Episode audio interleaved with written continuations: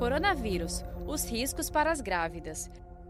A, a, pergunta do Gabriel é boa, né? Grávidas correm risco, a gente já fez várias vezes, mas grávidas correm risco de perder o bebê se tiverem a Covid-19?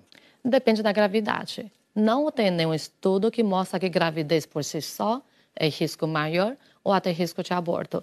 Agora, lógico que se uma gestante ficar grave, a falta de comprometimento respiratório leva a comprometimento orgânico como um todo. Aí sim o risco de perder bebê. Olha, da Fernanda, doutor, qual o risco para quem toma medicação para pressão alta e arritmia cardíaca?